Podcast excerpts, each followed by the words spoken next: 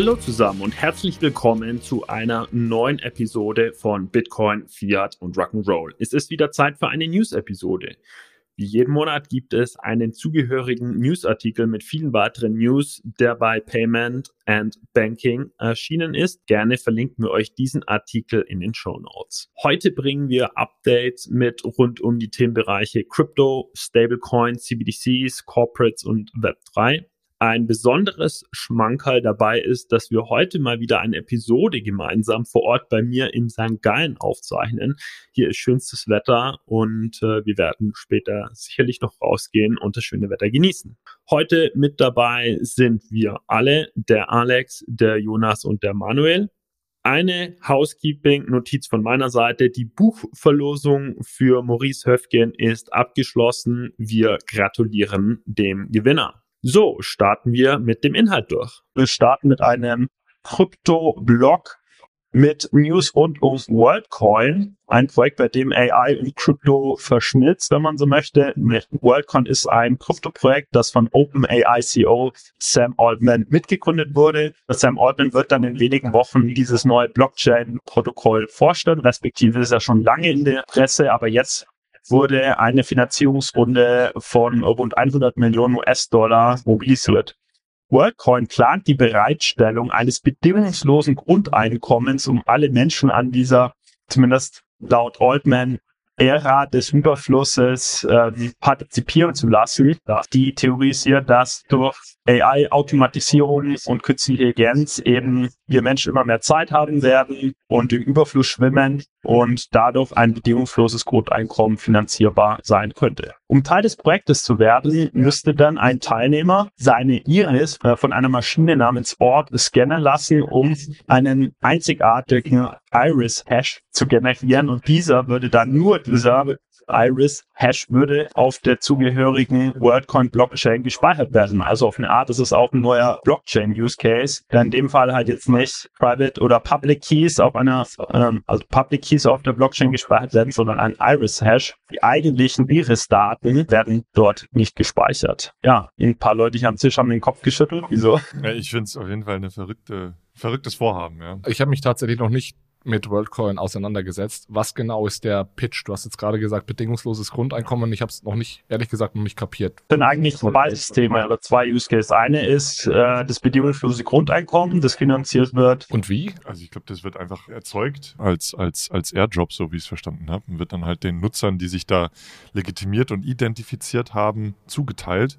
Ich habe äh, gehört, ähm, wenn man sich letztlich identifiziert, also die Iris letztlich scannt, dann bekommst du da schon mal direkt irgendwie 20 Dollar in diesem WorldCoin ausgegeben. Also das ist schon eine eigene Kryptowährung, die dann halt auch einen Kurs hat. Und das ist der eine Teil, aber ich glaube, der Hauptteil, zumindest so wie ich es verstehe, ist die ähm, Identifizierung von Menschen Ne? Weil äh, der geht ja davon aus, und das ist ja durchaus auch ein Risiko, dass du halt in Zukunft gar nicht mehr weißt, ob ein Mensch oder eine AI oder eine Maschine wirklich diesen Content, den du im Social Media beispielsweise siehst, generierst. Und das ist ähm, ihm bewusst, auch wenn er da natürlich Mittreiber dieser Dystopie ist sozusagen. Ähm, und er sieht das auch als Problem und sagt deswegen, wir brauchen eine klare Identifizierung, dass ein Mensch hinter einem gewissen Content steckt. Und das will er über diesen Iris Scan letztlich äh, darstellen. Und wenn du dann Content irgendwie signierst in einem Web3 über ein Web3-Wallet oder so, ähm, dann ist halt klar, das kommt von einem Menschen, weil dieser Mensch halt bereits schon seine Iris irgendwo gescannt hat. Also ich finde das auch extrem sinnvoll an sich, das wirklich, so, also beziehungsweise was sinnvoll, ist natürlich kontrovers, einen Iris-Scan als Identifizierung zu verwenden, aber was mich so ein bisschen an dem Projekt äh, stutzig macht, sind einfach mm, die, die verschiedenen, also es sind so viele Teile, die hier eine Rolle spielen. Also es geht hier um eine neue Blockchain, um einen neuen Token, um Airdrop, um bedingungsloses Grundeinkommen, um Identifizierung und wo ich mich halt wirklich frage, ob das nicht einfach vielleicht too much ist. Also ob man sich nicht jetzt Teil Teil ein was vorantreibt. Und ich, ich bin so ein bisschen überrascht, dass man da jetzt, ich glaube, über 100 Millionen raised, weil das Thema AI anscheinend gerade ziemlich heiß ist, um ehrlich zu sein. Ja, und Sam Altman ist vor allem heiß.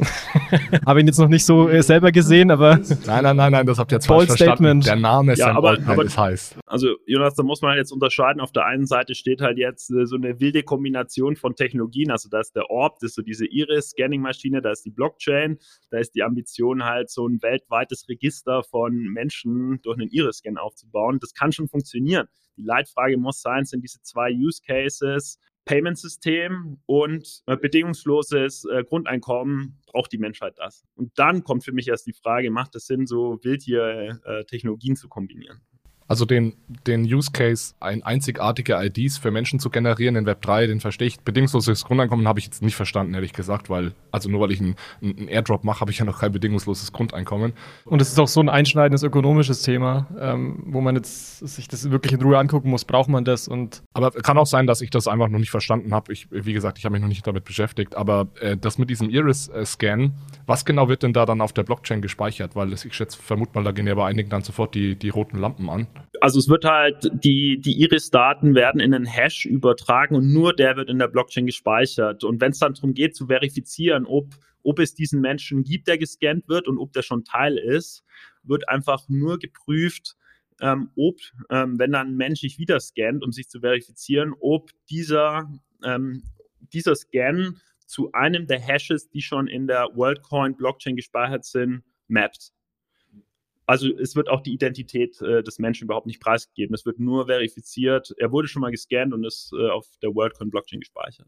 Also das hat ja auch viel Diskussion oder viel, viel Diskussion gesorgt, dieses Thema. Aber ich, ich muss sagen, aus Privacy-Gesichtspunkt finde ich das, also ich persönlich akzeptabel, weil ich sage, es sind aber Oder? seht ihr es anders? Ja, also wenn es Pseudonym ist, fände ich es nicht akzeptabel. Also dann ist ja, hast du ja eine ID, das ist dein geha deine gehashte Iris. Also, ich Ja, weiß, also vielleicht verstehe ich es falsch, aber wenn du dann nochmal dir so eine Art Wallet-Address zulegst, die dann deine Iris, dein Iris-Hash ist, dann kann ja im Endeffekt, und das eine Public Permissionless Blockchain ist, kann ja jeder jegliche Transaktionen, die du tä- tätigst, nachverfolgen. Ja, wenn man meine Iris kennt.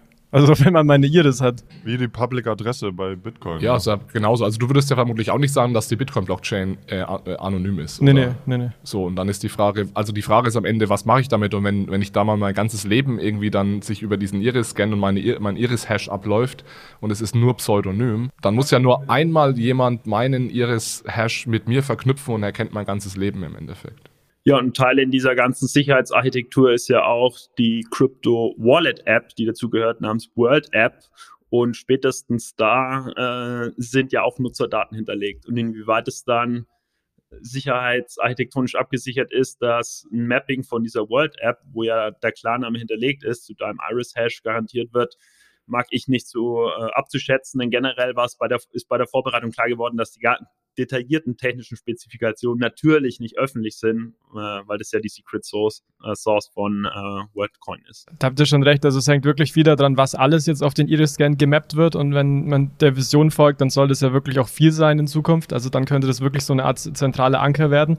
Und der zweite Punkt ist natürlich wirklich, was du gesagt hast, Michi, dass man sagt, wie kann man ähm, sicherstellen, dass wirklich keine privaten Daten einsehbar analysierbar sind. Also wo man da, weil irgendwo ist natürlich hinterlegt, dass es von mir kommt, diese, diese Iris, bei einem Intermediär, der vermutlich den Iris-Scan macht, oder? Das Orb-Gerät soll ja genutzt werden, um die Iris äh, zu scannen.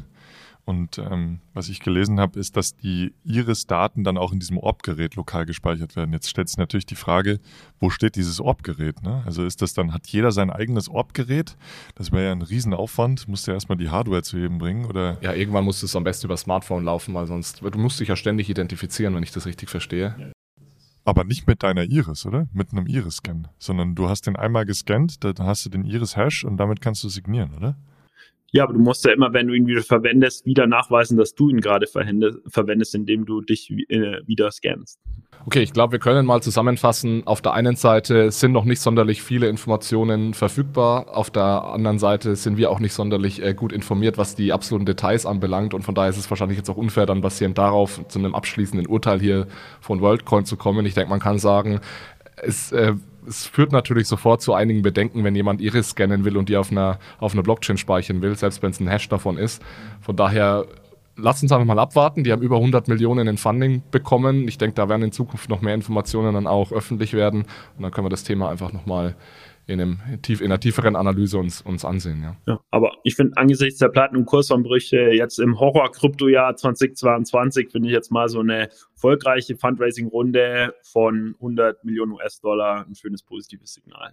Genau, also da gab es auch wirklich viel, viel Aufruhr in letzter Zeit. Und zwar ja, gab es da ein Announcement, was sehr, für sehr viel Kritik gesorgt hat. Worum geht's? Also Ledger ist einer der größten Anbieter von Hardware-Wallets. Kennen sicher die meisten Wettbewerber von Shift Crypto, ähm, Tracer und so weiter. Warum jetzt die Aufregung? Naja, Ledger CEO Pas äh, Pascal Goudier hat äh, äh, eben angekündigt, dass Ledger einen neuen Service Ledger Recover plant.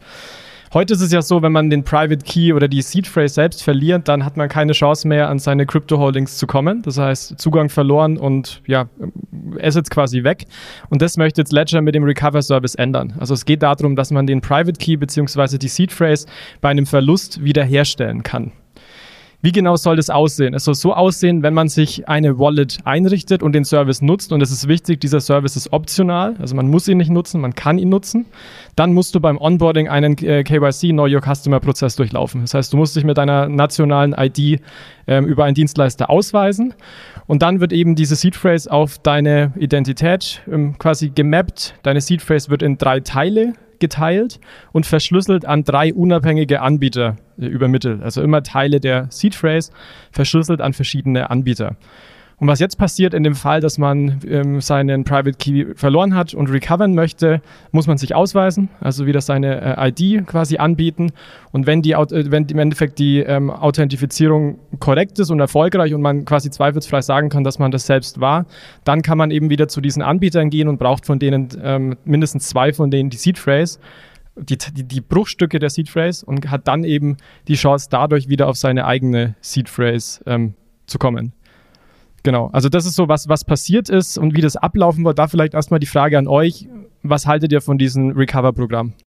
Ja, ist ein cooler Service, würde ich sagen. Ich glaube auch, dass der, dieser Service dann nicht das Problem war oder nicht der Ursprung der negativen Presse, die es dann darum gab, weil der Service ist, denke ich, sehr sinnvoll, sowas optional anzubieten.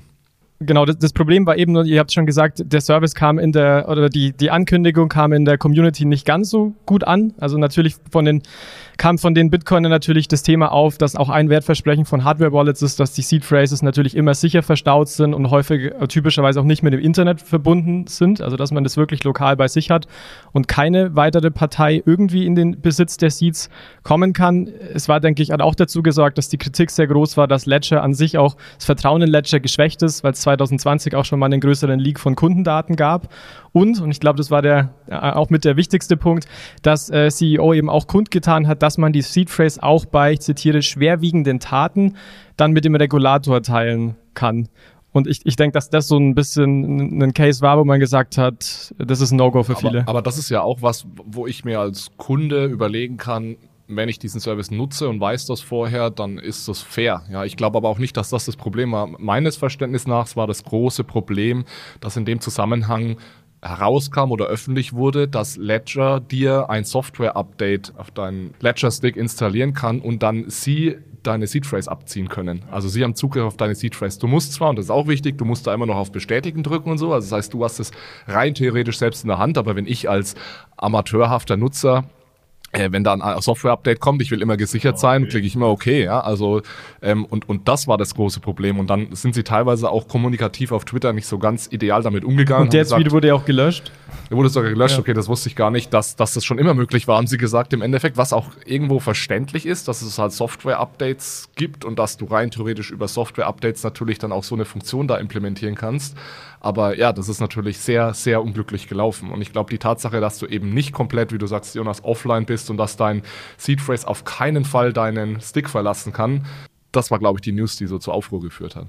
Das, was sie jetzt angekündigt haben als neuen Service, dass dieser neue Service halt einfach so aufgespielt werden kann, wo viele überhaupt nicht dran gedacht haben, dass das überhaupt möglich ist, sondern die dachten halt, die wissen nichts von mir, obwohl sie eigentlich schon immer äh, im Zweifel was wussten und das Ganze halt einfach sehr schlecht kommuniziert. Und, und großes Pro Problem in Anführungszeichen bei Ledger ist, dass der Source Code nicht Open Source ist. Das heißt, du kannst es nicht selbst nachvollziehen. Also nicht, dass wir das könnten, aber es kann auch sonst niemand, weil die haben einen Dienstleister, der nicht möchte, dass eben deren Teil äh, des, des Codes öffentlich ist. Also im Vergleich zu anderen, wie, wie Shift Crypto meiner Meinung nach und auch Trezor, die haben das alles öffentlich und da ist dann sowas natürlich ein bisschen transparenter. Genau, und das wird sich jetzt aber zum Teil auch ändern, weil als Reaktion jetzt auf diese Kritik ähm, wird eben eben dieser Service Ledger Recover jetzt erstmal nicht kommen, beziehungsweise er wird, äh, er wird erst ähm, also er würde in anderer Form kommen, nämlich er wird so kommen, dass der Code tatsächlich Open Source gestellt wird und somit auditierbar ist und ähm, das ist dann, Alex, wie du es gesagt hast, ist schon so ein bisschen eine Änderung, dass man jetzt zu einer deutlich transparenteren ähm, ja, ähm, Setup kommt. Und das hat auch der CEO in seinem Tweet und in Artikeln jetzt klar gemacht, weil man natürlich Vertrauen wieder herbekommen, dass man die Transparenz in dem Fall äh, erhöhen möchte. Also das heißt, das Programm kommt, aber jetzt mit einer Verzögerung und als Open Source, was ich denke auch ein sehr sinnvoller Schritt ist aus meiner Sicht.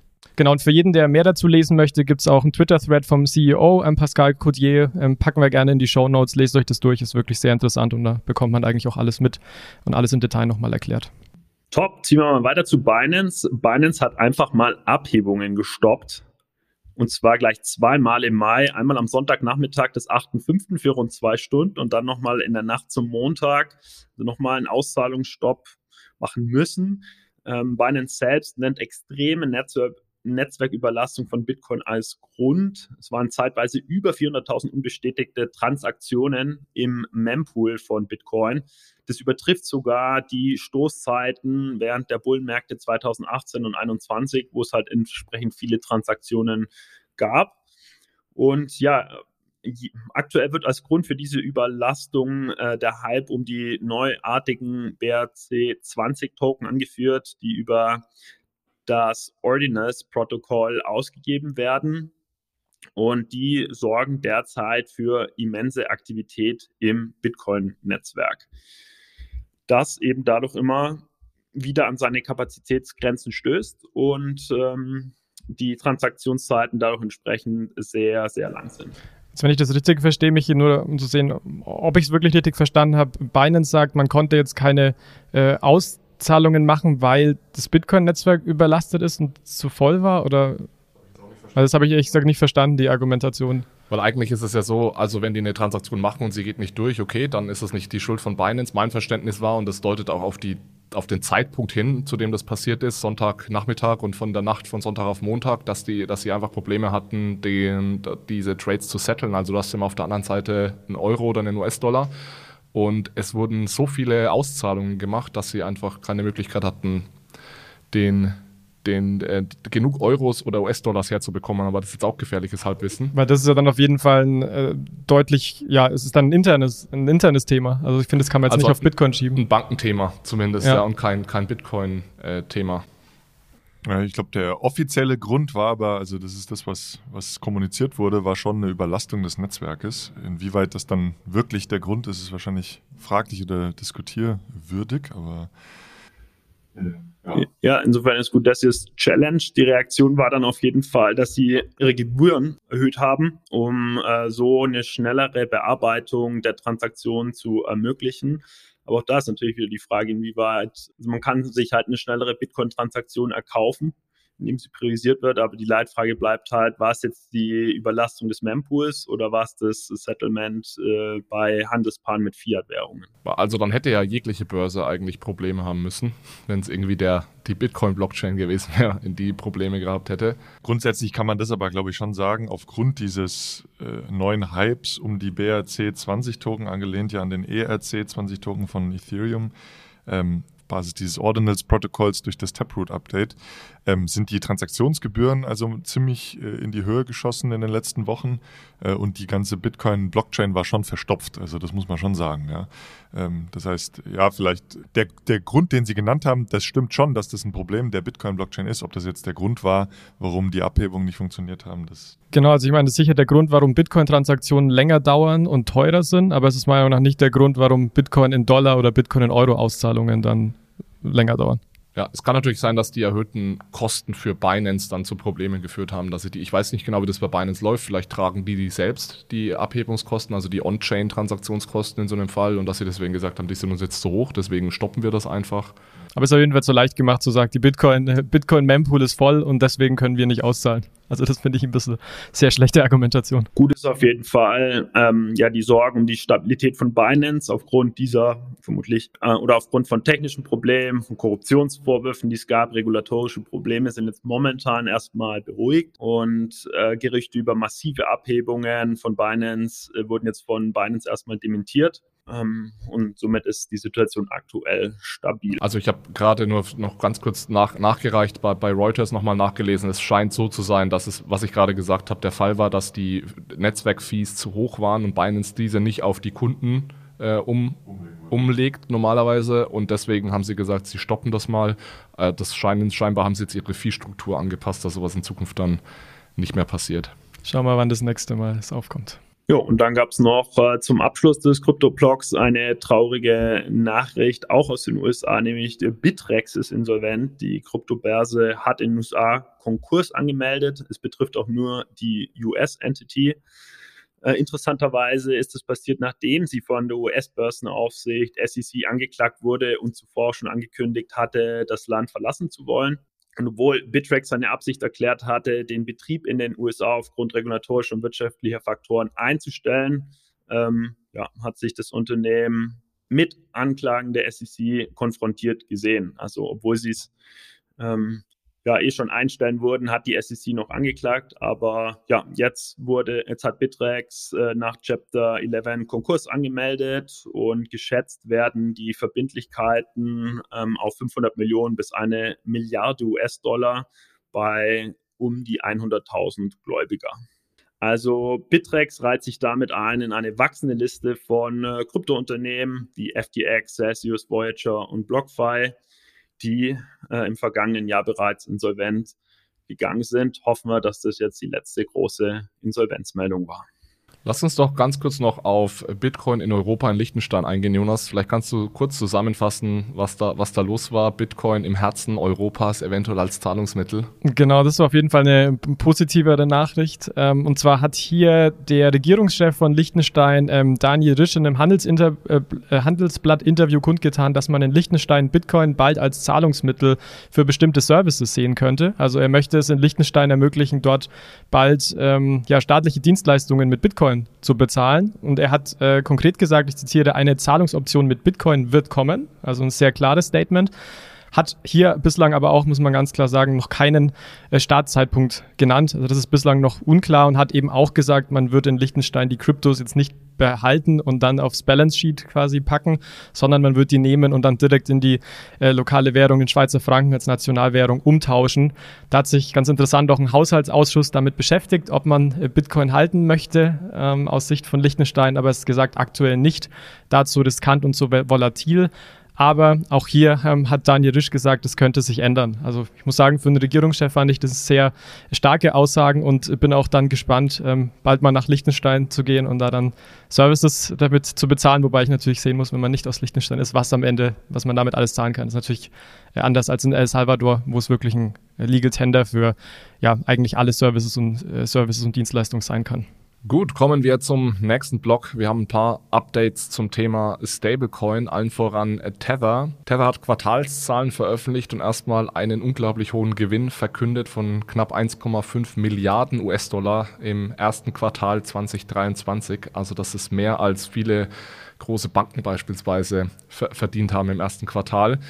Tether hat natürlich sehr stark, oder USDT, ja, hat sehr stark davon den Problemen bei Circle, bei USDC profitiert. Die konnten deutlich mehr Reserven anhäufen oder die Marktkapitalisierung dieses Stablecoins ist stark gestiegen über die letzten Monate halten jetzt mittlerweile gut 80 Milliarden oder die Marktkapitalisierung ist bei gut 80 Milliarden. Was rund um diesen, um die Quartalszahlen dann auch veröffentlicht wurde, ist der nächste ähm, Audit Report. Es war sogar diesmal ein echter zertifizierter Audit Report von, von BDO. Und da wurden einige interessante Dinge, ähm, ja, kamen da ans Tageslicht. Also erstmal natürlich bleibt es dabei, dass die Tether-Reserve zum allergrößten Teil aus ja, Geldmarktähnlichen oder Staatsanleihen, äh, Produkten besteht. Also das meiste davon, über 50 Milliarden, steckt in US-Staatsanleihen in kurzlaufenden. Dann hat man so Geldmarktfonds, man hat Repos und solche, solche Geschichten. Aber dann gibt es auch einen zweiten Teil und der ist spannend. Die Reserve besteht nämlich auch mittlerweile zu 1,5 Milliarden aus Bitcoin, zu über 3 Milliarden aus Edelmetallen, äh, vor allem Gold. Und ja, das fand ich schon zumindest äh, erwähnenswert, dass äh, Tether jetzt plötzlich in der Reserve als Besicherung dieses Stablecoins Bitcoin und ja, Edelmetalle hält. Ja, da wollte ich euch mal fragen, ob ihr das gut findet, ob ihr das schlecht findet, dass jetzt der tatsächlich größte globale Stablecoin plötzlich Bitcoin in seiner Reserve hält. Also ich finde es nicht so gut, äh, muss ich ganz ehrlich sagen, weil du weißt einfach nicht, ähm, wie sich Bitcoin entwickelt. Klar, das ist eine, kann eine Upside sein, ist aber auch eine Downside natürlich möglich. Ähm, ich meine, gut, man könnte jetzt sagen, wenn man davon ausgeht, dass der Bitcoin-Preis sich wieder erholt, äh, starten die oder haben die in einem Tief wahrscheinlich gestartet im ersten Quartal. Ähm, der Bitcoin-Preis hat sich ja im letzten Quartal ganz gut erholt. Man weiß natürlich nicht, zu welchem Preis die gekauft haben. Aber, Aber Manu, es sind doch nur knapp zwei Prozent. Ja, gut, aber äh, überleg mal, zwei Prozent. Wir wissen nicht genau, oder ist das äh, klar, wie viel Equity äh, Tether hält? Ging das aus dem Report raus? Das habe ich ähm, nicht angeschaut. Nee, aber das ist, ist auch im niedrigen einstelligen Prozentbereich, ja. die Equity. Also die 2%. Also die, die Additional Reserve meinst du jetzt die zusätzliche Kapitalreserve, die sie hätten, diesen kleinen einstelligen Prozentbereich, ja. Ja, ist halt die Frage einfach, äh, wenn, wenn die Position abschmiert und dann aber auch noch andere Preise, wie zum Beispiel auch der Goldpreis abschmiert, und da sind wir bei äh, zweieinhalb Prozent, glaube ich, ähm, ja, kann die Equity-Reserve halt doch aufgebraucht. Ja, also ich finde ich finde das ein absolutes No-Go, ehrlich gesagt. Also man kann ja, selbst wenn man der größte Bitcoin-Fail der Welt ist, ergibt es einfach keinen Sinn, wenn ich ein Asset ausgebe, wenn meine Liability ein Euro oder US-Dollar, hier in dem Fall US-Dollar denominiertes Asset ist und ich die Verpflichtung habe, das eins zu eins äh, irgendwie zurückzuzahlen, dann kann ich nicht als Besicherung ein Asset, es wär, würde schon keinen Sinn ergeben, ein Euro-Asset als Besicherung zu nutzen. Es ergibt noch weniger Sinn, Edelmetalle als Besicherung zu nutzen. Und am allerwenigsten Sinn gibt, ergibt es äh, ein hochvolatiles Spekulationsobjekt als Sicherung zu nutzen. Ähm, das ist einfach völlig fehl am Platz meiner Meinung nach. Und da ist jetzt egal, ob man ein Bitcoin-Fan ist oder nicht, weil es geht darum, dass du zu jeder Zeit in der Lage sein musst, hier deine Verbindlichkeiten zu bedienen. Und da ist Bitcoin einfach die, die falsche Reserve, weil viel zu, viel zu volatil wie auch Gold, das wäre auch äh, übrigens in Europa gar nicht möglich. Jetzt unter der Markets in Crypto Assets Regulierung ist es, ist es überhaupt nicht erlaubt. Da bist du im Endeffekt beschränkt auf Erstens mal müssen alle Assets in Euro denominiert sein, weil wie gesagt deine Verbindlichkeit in Euro denominiert ist und du bist sogar gezwungen in kurzlaufende hoch, hochgeratete Staatsanleihen zu investieren. Also da wäre es sogar Corporate Bonds zum Beispiel, also Unternehmensanleihen sind hier noch mit dabei. Das wäre gar nicht, gar nicht möglich unter Mika. Ja, und dann kommt ja noch eine Position dazu, äh, das sind jetzt aktuell 6 Prozent. Ähm, Im letzten Report ging raus, dass die dieselbe Position hielten an äh, Secured Loans. Ja? Das heißt, ähm, Tether hat auch wirklich Kredite vergeben und hält diese Kredite äh, letztlich auch als äh, Aktivum, die die Verbindlichkeiten decken, die den Stablecoin decken. Da weißt du natürlich auch nicht, was das ist. Äh, da haben wir auch keine äh, klaren äh, Informationen, was das überhaupt für Kredite sind.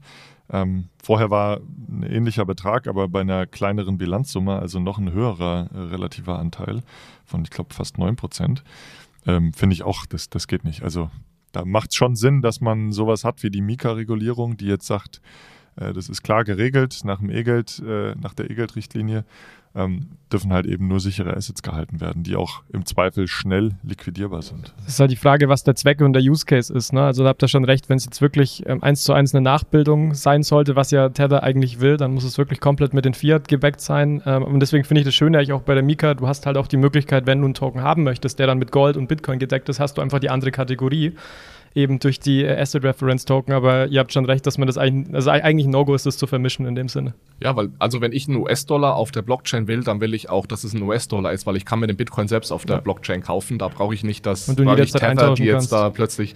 Und vor allem, sie, sie haben ja keine Downside, aber die Upside. Also wenn sie pleite gehen, bekomme ich mein Geld nicht mehr zurück. Wenn sie hier, äh, wenn der Bitcoin-Preis jetzt in uns Endliche steigt, sehe ich nichts davon als Nutzer, sondern dann haben sie den Gewinn. Ja, also sie gambeln auf Kosten ihrer Nutzer. So kann man es zusammenfassen. Und ich meine, ich bin war noch nie ein großer Fan von Tether. Ich glaube, das ist hier in den letzten Monaten und Jahren klar geworden und bin es jetzt noch weniger. Und ich kann es wirklich nicht verstehen, warum das der größte Stablecoin hinsichtlich Market Cap ist, weil die haben keine besonderen Funktionen, die über das von, die von anderen Stablecoins hinausgehen. Ähm, und trotzdem scheint der irgendwie super beliebt zu sein. Also für mich ist das echt ein, Phänomen, dieser Stablecoin. Utility wahrscheinlich, ne? Weil die größten Trading Pairs sind weiterhin gegen Tether und halt nicht gegen USDC. Was ist der Haupt-Use-Case, Krypto-Trading und dann nimmst du halt den Token, der die tiefste Märkte hat. Und du kannst davon ausgehen, dass die Exchanges, an denen äh, USDT gelistet ist, dass die sehr viel Geld bekommen von ähm, Tether, da, damit sie das tun und dass vielleicht auch andere kleinere Stablecoins erstmal draußen bleiben und dann endet man wahrscheinlich in so einer Situation. 1,5 Milliarden, die verdienen sich auch nicht einfach so. Also man weiß nicht, was, wie hoch auch der, Int der Interest, der Zins auf die Secured Loans ist beispielsweise. Vielleicht ist das auch ein großer Treiber. Und seit Jahren schon zum, zum Zweifel, äh, zum Scheitern verurteilt gesehen und trotzdem immer noch da, muss man auch sagen. Wir haben über die Mika gesprochen gerade schon. Wir haben in, der, in einer der letzten Episoden, in der Episode 235 mit Ali Reza und Patrick Hansen, also Alireza Siadat und Patrick Hansen über die Mika gesprochen. Deswegen hier jetzt nicht mehr im Detail, aber nur noch die Information am 16. Mai wurde jetzt auch vom Europäischen Rat die Mika-Regulierung ratifiziert. Das heißt, es wird jetzt in wenigen Wochen soweit sein, dass diese, dieses Rahmenwerk im Official Journal der EU veröffentlicht wird und ab dann zählen zwölf, der zwölf Monate Countdown zählt dann runter, ab dann werden alle diese Regeln rund um E-Geld-Token und Asset Reference Token verpflichtend sein. Ein bisschen später dann noch, nach 18 Monaten, wird der Rest der Mika-Regulierung in Kraft treten. Und ähm, das ist, denke ich, eine gute Sache. Das haben wir gerade auch argumentiert, warum das so ist.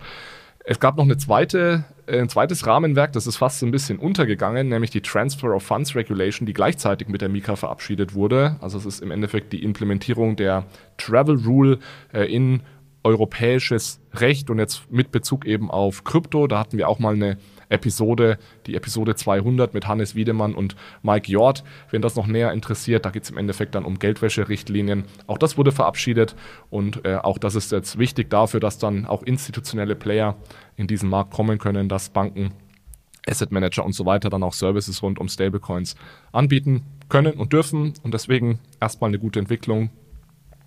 Ähm, genau, geht in die richtige Richtung. Die Episoden packen wir nochmal in die Show Notes, könnt ihr gerne nochmal nachhören. Und dann letztes Thema, Stablecoin, Unstoppable Finance, Startup äh, unter anderem von Peter Großkopf, die auch die Ultimate äh, DeFi App entwickelt haben. Die haben jetzt noch ein, ein, zweites Projekt angekündigt und zwar wollen die eine Vollreservebank gründen, vor allem um einen Stablecoin auszugeben, also so eine Art DeFi-Bank. Und diese DeFi-Bank hat eben unter anderem oder vor allem das Ziel, einen Stablecoin auszugeben, der zu 100% mit Zentralbankreserven besichert sein soll. Äh, war auf jeden Fall eine spannende Ankündigung. Ist, ist meiner Meinung nach heute so noch nicht möglich, sowas zu bauen, weil die EZB und auch die Bundesbank das noch nicht erlauben, dass man also Stablecoins ausgibt, die zu 100 Prozent mit Reserven besichert sind. Aber ich, ich finde, das Projekt an sich ist perfekt. Genau sowas brauchen wir. Ich hoffe auch, dass das irgendwann möglich sein wird, weil dann gäbe es auch für so jemanden wie Tether keine Ausreden mehr, wenn dann einfach das Geld bei der Zentralbank äh, liegen muss. Also ich finde es auch mega spannend. Äh viel Erfolg und viel Glück. Ich werde das auf jeden Fall sehr aktiv begleiten und be beäugen. Ähm, aber genau, ich, ich glaube, es gibt eine Guideline von der EZB, die das äh, ganz direkt ausschließt, dass sie das äh, machen will. Äh, andererseits gibt es aber auch die Zentralbank in, wo ist es? In, ja, die macht es auch, genau, aber dann auch im Euroraum. Ich glaube, es ist Estland oder Litauen. Litauen ist es, genau. Litauen, die auch ähm, äh, den E-Geld-Instituten schon Konten einreicht. Also es scheint Möglichkeiten zu geben, auch im Euroraum. Ähm, da bin ich mal gespannt, wie da die EZB dann auch mit umgeht, ob die dann äh, äh, Mitspracherecht haben will. Oder vielleicht wandelt sich das Ganze auch. Äh, ich meine, in Amerika sieht man ja schon auch in dem Stablecoin-Proposal, was da im, ähm, vor, vor ein paar Wochen diskutiert wurde.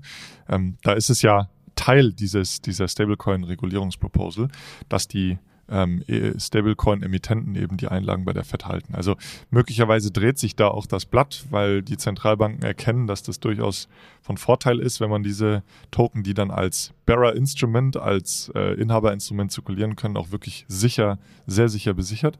Ähm, aber ja, bislang scheint das bisher noch, noch nicht möglich zu sein, zumindest aus der Sicht der EZB. Also sehr, sehr spannend auf jeden Fall. Gut, dann gehen wir doch weiter. Ich, ich denke zu dem Thema, also ich könnte da jetzt noch viel dazu sagen, aber ich würde mal versuchen, vielleicht den Peter hier in den, in den Podcast zu bekommen, damit ihm das noch ein bisschen genauer zu diskutieren, weil da gibt es tatsächlich verschiedene Zentralbanken, auch so durch die Hintertür gibt es da teilweise schon, schon Möglichkeiten, solche Konten äh, sich, sich einzurichten. Aber da schauen wir mal, ob wir Peter hier mal in den Podcast bekommen und dann können wir da noch ein bisschen tiefer ins Detail gehen. Gut, dann würde ich sagen, gehen wir weiter und wagen mal einen Blick in die Welt der CBDCs. Da gab es äh, auch vor allem zwei interessante News. Ähm, News 1 in Europa und zwar wird jetzt das Thema Wholesale CBDC von der EZB aufgegriffen. Es war schon länger darüber spekuliert worden, jetzt ist es auch offiziell. Die EZB, EZB möchte ihre Bemühungen nun incentivieren und hat in einer Pressekonferenz kürzlich, äh, in der Presseerklärung kürzlich angekündigt, dass man sich jetzt eben als EZB ansehen möchte, wie Wholesale-Zahlungen, also großvolumige Zahlungen zwischen Banken auf DLT-Basis, also Blockchain-Basis in Zentralbankgeld abgewickelt werden können. Dafür wird jetzt eine Arbeitsgruppe äh, aufgesetzt, also eine sogenannte Market Contact Group. Und die soll vor allem den Zweck dienen, ja, Arbeit der Zentralbanken im Eurosystem voranzubringen, auch zu konsolidieren und insgesamt auch zu verstehen und Insights zu gewinnen, ja, welche Lösungen, welche Möglichkeiten es gibt und wie auch diese Lösungen zum Beispiel mit bestehenden Zahlungssystemen wie äh, Target ähm, ja, zusammenarbeiten äh, und funktionieren können.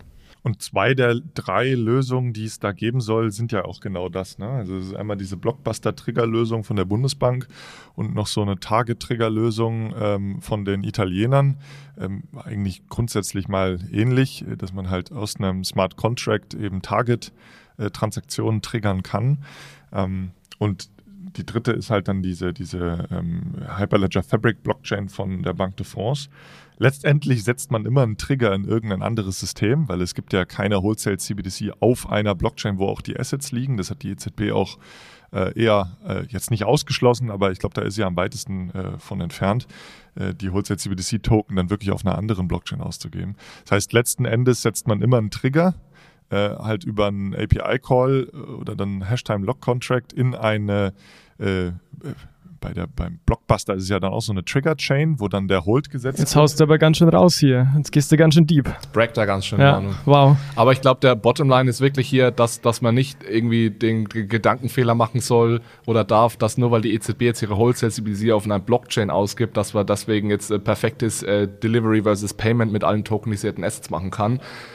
Ähm, weil, also maximal reden wir hier von einer Hyperledger Fabric Instanz ähm, oder eben direkt von so einem Trigger ins aktuelle Zahlungssystem rein. Und das ist auch fair. Also ich, die EZB hat gesagt, sie möchte das nicht auf Ethereum, Polygon und so weiter ausgeben. Deswegen hast du so oder so, wie du sagst, Manuel, eine Brücke. Und ob die Brücke dann auf eine andere Blockchain geht oder ins heutige Zahlungssystem, macht dann vermutlich nicht so einen riesengroßen Unterschied.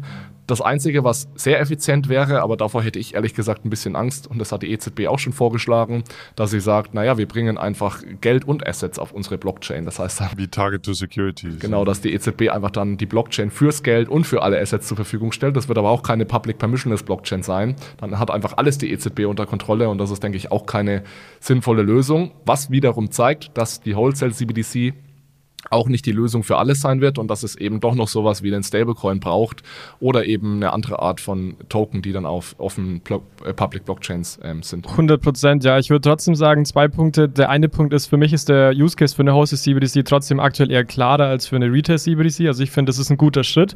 Und trotzdem, ähm, wir reden jetzt gerade wirklich von der ersten Ankündigung. Also die Timeline wird sicherlich nicht sein, dass wir das dann nächstes Jahr, also würde ich würde formulieren, nächstes Jahr live sehen, sondern man guckt sich jetzt an, man baut ein Team auf, man hat Budget ähm, und geht da tiefer rein. Also ich denke, da ist es auf jeden Fall ein guter Schritt, aber es wird auf jeden Fall eine Koexistenz zwischen verschiedenen Technologien und Lösungen dann sein. Ein Punkt dazu vielleicht noch, wo kann das eingesetzt werden? Wir haben ja das DLT-Pilotregime, was ja dann auch den Sekundärhandel von Security-Token oder Wertpapieren auf der Blockchain ermöglichen soll. Und da werden sie sicherlich als Service anbieten. Die Frage ist dann natürlich aber, wer kann denn das überhaupt nutzen? Weil wenn das letztlich ein Target-Trigger ist oder auch äh, in äh, Wholesale CBDC von der Banque de France äh, gehen wird, da brauchst du ja erstmal Zugang zum RTGS-System der jeweiligen Zentralbank, muss da Balances halten und das ist natürlich eigentlich nur Banken ermöglicht. Das heißt, letzten Endes, ja, Wholesale CBDC, das ist sowieso eigentlich klar, ist ein Bankentool oder ein, ein, ein Settlement Asset für Banken. Aber das ist, glaube ich, auch nochmal wichtig. Ja? Wenn beim DLT-Pilotregime ein Endnutzer äh, teilnehmen möchte, dann kann er diese Wholesale CBDC nicht nutzen, weil er hat ja gar keinen Zugang zum RTGS-System.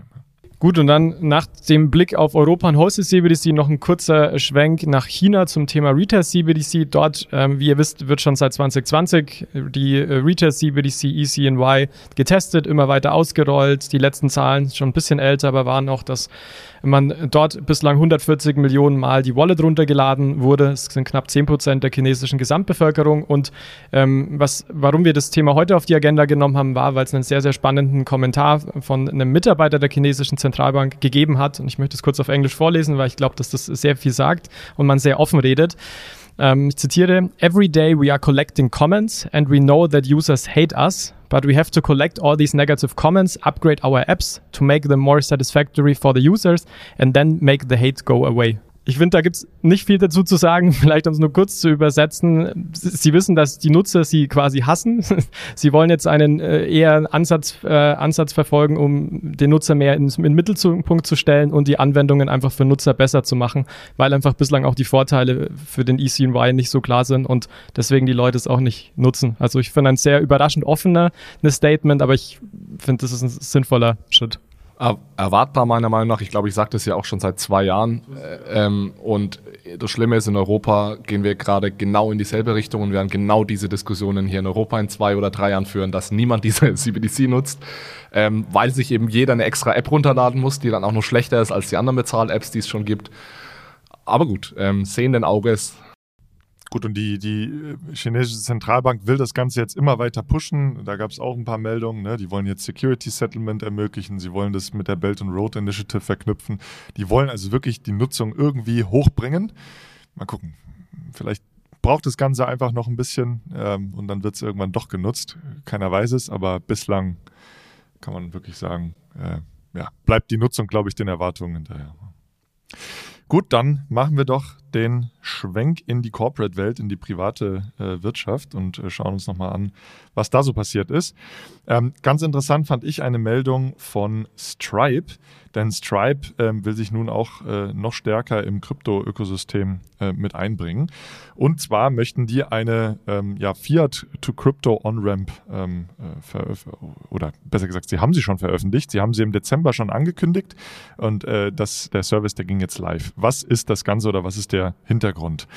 Ähm, Stripe geht auch davon aus, dass wir in Zukunft Web3-Services und Dienstleistungen nutzen werden, wo also ähm, eine äh, Identifikation oder, oder aber auch natürlich ein Kauf in Krypto, beispielsweise in einem Stablecoin, äh, stattfindet. Und dafür braucht es natürlich Krypto. Ja?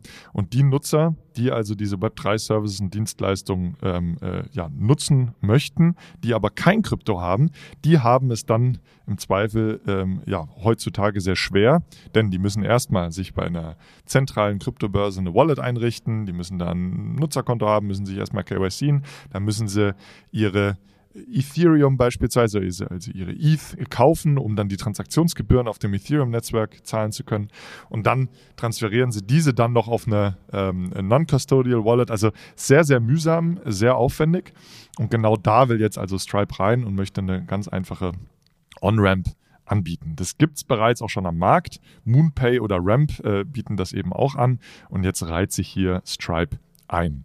Was wollen die anbieten? Bitcoin, ETH, Matic, also vom Polygon äh, der eigene Coin, der Solana Coin und dann aber auch USDC auf Solana, Ethereum und auf Polygon soll möglich sein, relativ einfach zu kaufen. Und zwar über zwei Möglichkeiten. Einmal eine White-Label-Lösung für die Web3-Unternehmen, die dann integrierten Service auf der Website anbieten können oder aber auch als Standalone-Service ähm, über einen Link, ähm, wo man dann eben entsprechend die ähm, äh, Kryptos kaufen kann. Der große Vorteil ist hier, Stripe übernimmt alle äh, regulatorischen Anforderungen, KYC, AML und Fraud.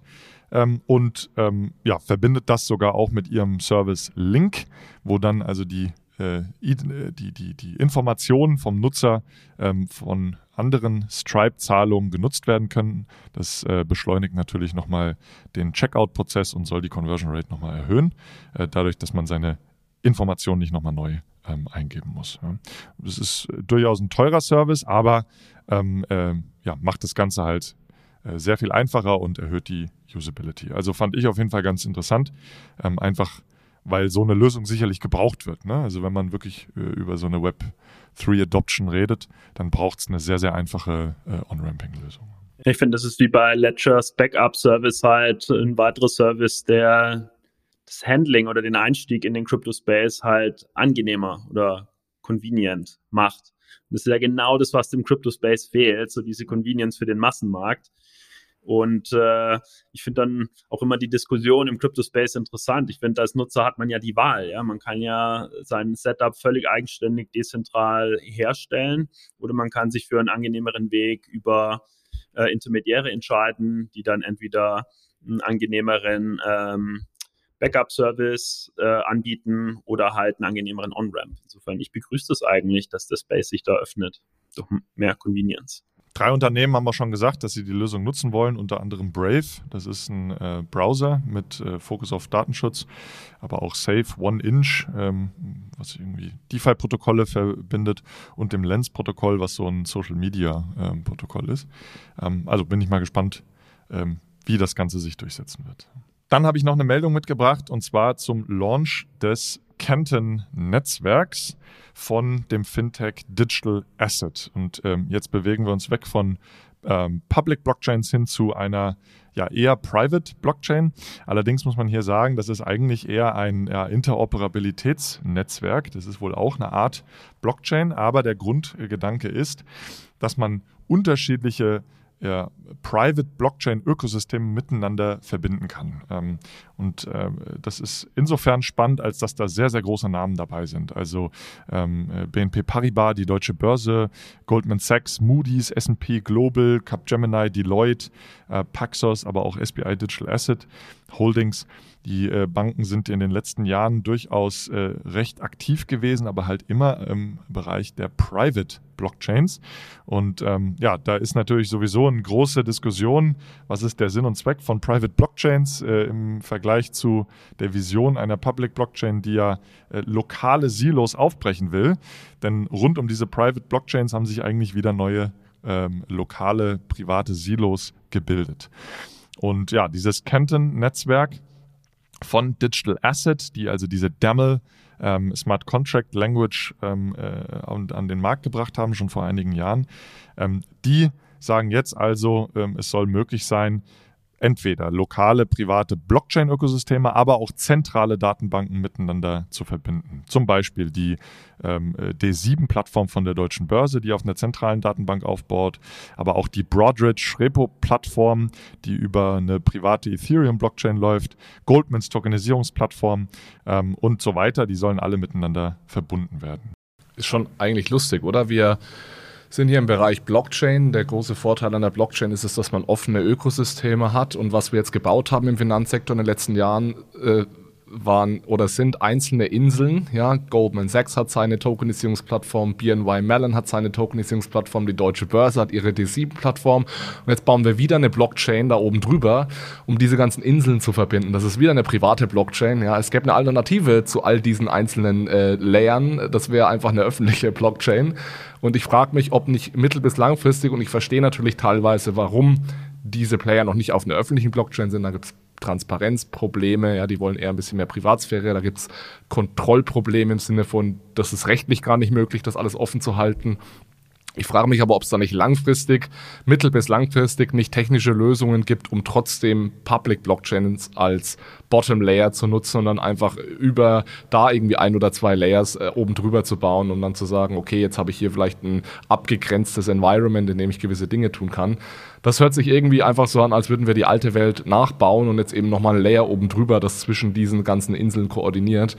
Ich weiß nicht, ob das wirklich ähm, ja, inno innovativ ist am Ende. Aber auch das ist wenig überraschend, weil wenn ihr mal so in die Geschichte von emergierenden Technologien geht, dann ist es immer exakt der gleiche Zyklus. Äh, es, es äh, kommt eine technologische Innovation wie Computer oder wie virtuelle Umgebungen oder wie Blockchains. Dann äh, hantiert jedes Unternehmen oder jeder weitere Innovator da in seiner Insel äh, rum und dann kommt halt immer zu so einer ähm, Balkanisierung. Ja. Ähm, das äh, beobachten wir auch im Metaverse-Space. Viele Unternehmen äh, gestalten ihre eigenen zentralen oder dezentralen virtuellen Umgebungen und kommen jetzt drauf, ach, ist ja blöd, wenn die Nutzer ihre Digital Assets nicht äh, mit teleportieren können. Wir, äh, wir erleben es im Blockchain-Space Ich glaube, was sich verändert ist, dass die Unternehmen halt früher erkennen, dass Interoperabilität eine der Top drei Anforderungen ist, neben Sicherheit und regulatorischer Konformität. Ja, insofern begrüße ich eigentlich hier auch wieder so Initiativen, die das jetzt schon versuchen abzufangen. Frage ist halt, hat man es schon verpasst oder verpasst man es halt wirklich Layer One Blockchains äh, als Instrument der Interoperabilität äh, zu nutzen? Ähm, Im Metaverse Space beobachten ist auch, da haben sich jetzt zwei ähm, große Foren gegründet, Metaverse Standards Forum und äh, OM3, die genau jetzt ähm, zu Beginn ähm, dieser Entstehung der ganzen virtuellen Umgebungen von vornherein diese Interoperabilität mit einbauen wollen. Also es bleibt natürlich abzuwarten, ganz klar. Ne? Also die Befürworter und die großen Unternehmen sagen halt, ja, natürlich ist es so der Goldstandard, was auf Public Blockchains passiert, aber die glauben da irgendwie nicht dran, ja. Und versuchen da jetzt halt weiterzuarbeiten. Ja, und, und nochmal noch mal zu dem, was Michi gerade gesagt hat, wenn man sich die Frage stellen muss, ich muss Interoperabilität einbauen, dann habe ich eigentlich schon den ersten Fehler gemacht, weil ich muss mir über, den, über Interoperabilität gar keine Gedanken machen, wenn ich mich für eine öffentliche Blockchain entscheide. Die Interoperabilität ist gegeben schon, ja. Dann muss ich gar keine, weil Interoperabilität heißt ja dann auch wieder Brücken bauen. Das sind ja alles immer Lösungen, die die Frictions ähm, ja, bringen. Ich, ich stimme nur bedingt zu, wenn du halt von, also wenn äh, als Apple zum Beispiel dein Ansatz von vornherein ist, ich möchte eine voll interoperable Technologie bauen, dann ja. Aber es, es kann ja unternehmerisch ein Vorteil sein, geschlossen zu sein. Wenn du halt äh, einen Großteil des Marktes eroberst mit deiner geschlossenen Lösung und alle deins nutzen müssen, dann ist das ein unternehmerischer Vorteil. Aber ich stimme dem halt nicht zu, weil wir von Technologie mehr profitieren würden, wenn sie offen interoperabel sind. Deswegen, ja, wäre es der charmanteste Ansatz, äh, Layer One Blockchains äh, dafür einzusetzen. Also ich habe das auf jeden Fall mal auf dem Schirm. Ich werde mir das weiter mal anschauen. Äh, kann da gerne auch da nochmal ein, ein Update geben, was da so passiert. Aber das wird sicherlich ja auch noch dauern, bis da mal ein bisschen Traktion äh, drauf kommt, wenn überhaupt. Dann noch ein paar kurze Meldungen. Ähm, die Übernahme vom Bankhaus von der Heid ist erneut gescheitert ähm, durch die Bitcoin Group SE, die wollte vor, äh, eben dieses Bankhaus zu kaufen. Ähm, ja, im, im, März 22 war bereits eine, eine Übernahme durch BitMEX ähm, geplatzt, durch die Kryptobörse BitMEX. Und jetzt ist einfach ja, unklar, wie es mit diesem Bankhaus weitergeht. Äh, die sollen auch nicht wirklich profitabel sein, eher Verluste einfahren. Und na, da bin ich mal gespannt. Das war ja eigentlich so eine Vorreiterbank in Deutschland, die auch schon einen eigenen Stablecoin ausgegeben hat. Die hat eine Verwahrlösung, ähm, hat auch für Just Trade und äh, Coindex ähm, die Verwahrung inne. Also ja, bin mal gespannt. Äh, der zweite gescheiterte, der zweite gescheiterte Übernahmeversuch durch die Bitcoin Group SE. Dann eine Meldung: Ripple kauft äh, den Verwahrtechnologie-Service-Dienstleister Metaco für 250 Millionen US-Dollar. Das fand ich doch schon ganz interessant, weil Metaco also ziemlich stark im ähm, ja, bestehenden Finanzsystem ähm, verwurzelt ist, äh, bietet äh, äh, Verwahrdienstleistungen an, also letztlich Software an, um die Verwahrung von Kryptoassets beziehungsweise der Verwahrung der Private Keys und der Orchestrierung der Private Keys für die Kryptoassets zu orchestrieren. Äh, Citi, BNP Paribas und SocGen äh, nutzen den Service. In Deutschland nutzt auch die DK Bank und die DZ Bank. Und ähm, ja, Ripple, ähm, also das Unternehmen hinter der sechstgrößten Kryptowährung, kauft jetzt diesen Service und will sich also auch nochmal weiter äh, ja, anders äh, positionieren im Markt. Und dann die letzte äh, Meldung, Coinbase International Exchange geht in, in, den Bermudas live. Was ich da so spannend finde, also es ist eine Kryptoderivate-Börse, was ich da so spannend fand, war das Announcement, dass sie das sehr, sehr gerne in US-Dollar, äh, in äh, USA gemacht hätten, aber auf aufgrund ähm, der äh, ja, toxischen Regulierungs- äh, Situation in Amerika äh, sehen sie da keine Möglichkeit und haben sich dann also für den Regulator auf den Bermudas-Inseln entschieden und werden da also jetzt eine Kryptoderivate-Börse für Nutzer, die nicht in USA sitzen, ähm, ermöglichen. Ja. Ähm, ganz interessant, äh, das sind so Perpetual Futures, das ist eigentlich ein Kryptoprodukt und äh, da sagt man, dass das äh, Volumen, das Kryptohandelsvolumen 75 äh, Prozent des Kryptohandelsvolumens im Jahr 22 waren diese Perpetual Futures. Also es muss ein sehr, sehr großer Markt sein. Und äh, genau den wollen sie eben jetzt adressieren aus den Bermudas heraus. Ich denke, eine Meldung, die dazu noch wichtig ist, die kam jetzt wirklich erst vor ein, zwei Tagen raus, ist, dass Coinbase auch eine Partnerschaft mit Bitpanda eingegangen ist, also Bitpanda Technologies. Es passt auch äh, in, zu dieser Strategie, sich zu internationalisieren, weil scheinbar will jetzt Coinbase eine White-Label-Lösung von Bitpanda Technologies nutzen rund um die Bereitstellung von äh, Technologie im Exchange-Bereich und sich da auch in Europa verstärkt aufstellen. Also man sieht, dass Coinbase dabei ist, die USA mehr und mehr zu verlassen, beziehungsweise sich ja zu diversifizieren aufgrund der unklaren regulatorischen Lage. Kommen wir noch zu den Fundstücken.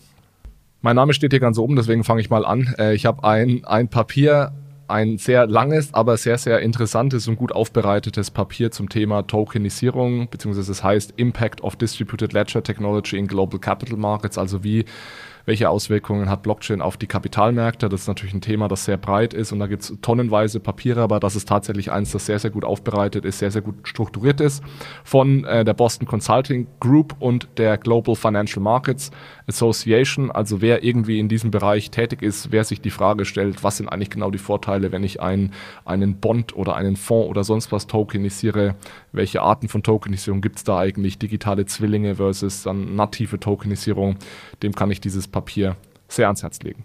Gut, dann mache ich gern weiter. Mein Name steht als zweites hier. Äh, ich habe auch eher ein ähm, Papier oder einen Report, der länger ist, und zwar von der Bank für internationalen Zahlungsausgleich zum Projekt Solaris. Ähm, worum geht es da denn? Das ist im Endeffekt eine Lektüre mit über 100 Seiten, wo es um ähm, ja, CBDC und Offline-Payments geht. Also ist ja auch ein sehr, sehr heißes, wichtiges Thema, wo wirklich grundlegend aufbereitet wird. Warum ist das Thema wichtig? Welche Möglichkeiten gibt es? Ähm, welche Vorteile, Nachteile und so weiter und so fort. Also jeder, der in dem CBDC-Space ist und sich schon mal gefragt hat, ja, was die Diskussion um Offline-Payments soll, für den ist das, denke ich, eine, ein absolut Must-Read. Stark, danke. Mein Fundstück kommt eher aus der Richtung Infotainment. Es ist ein kompaktes Economist-Video, zehn Minuten ungefähr. What's the future of crypto? lautet die Leitfrage des Videos. Und ähm, ja, es zahlt halt ein so auf die Beobachtung oder die Hypothese, dass äh, im Crypto-Space die Party vorbei ist und erklärt ein bisschen, woher Crypto kommt, was es ist und wie es damit weitergeht. Und das Ganze sehr unterhaltsam aufbereitet. Schaut es euch an, zehn Minuten. Ja, und zu guter Letzt, was habe ich noch mitgebracht? Ähm, ich beschäftige mich ja auch damit, wie man Einlagen, also Bankeinlagen auf die Blockchain heben könnte. Und da kam ein ganz guter Medium Blogbeitrag von einer Mitarbeiterin von JP Morgan raus. Deposit Accounts versus Deposit Tokens versus Stablecoins. Do we need blockchain-based money? Und das ist, äh, fand ich, wirklich eine ganz gute Einführung in, was Einlagen überhaupt sind, wie sie entstehen und wie sich kontobasiertes Geld letztlich von tokenbasiertem Geld unterscheidet. Ähm, und äh, ja, Beispiele werden da genannt, JP Morgan Coin, aber dann auch das Regulated Liability Network USDF und dann auch das Project Guardian von JP Morgan und SBI Digital Asset. Und äh, das wird also wirklich ganz gut voneinander abgegrenzt und eingeordnet und ähm, ja, kann ich ganz gut empfehlen als Einführung in das Thema. Gut, dann würde ich sagen, machen wir einen Haken drunter ähm, für die zu der Episode. Natürlich äh, an euch wieder ein großes Dankeschön, dass ihr dabei wart. Wenn ihr uns unterstützen wollt, den Podcast gut findet, dann äh, liked äh, sehr gerne ähm, ja, unsere Beiträge auf LinkedIn, auf Twitter, haben auch eine Telegram-Gruppe, kommt dazu, äh, interagiert mit uns. Wir haben jetzt zuletzt immer mehr Anfragen bekommen, ähm, auch über unsere Website, was uns extrem erfreut hat. Deswegen guckt euch dort auch gerne mal um. Mich würde auch sehr interessieren, wie findet ihr die Episoden, wo wir wie heute vor Ort zusammensitzen? Also falls ihr da eine Meinung, Meinung habt, teilt es sehr, sehr gerne mit uns. Und ansonsten bleibt mir nur der Verweis auf den Newsartikel in den Show Notes mit weiterführenden Informationen unten. Riesen Danke äh, an euch äh, drei hier noch im Raum. Hat echt viel Spaß gemacht vor Ort. Und danke für die Einladung. Michael. Schön hast du es hier. Ab nach draußen. Danke euch natürlich auch fürs Zuhören und bis zum nächsten Mal. Ciao, ciao. Ciao, danke. Adios. Achtung, Disclaimer. Die Inhalte spiegeln die private Meinung der Hosts wider, dienen ausschließlich der allgemeinen Information und stellen keine Anlageberatung oder Kaufempfehlung dar. Es gilt, do your own research, informiert euch, bevor ihr Investments tätigt. Das alles findet ihr auch auf unserer Website unter www.bfrr.de/disclaimer.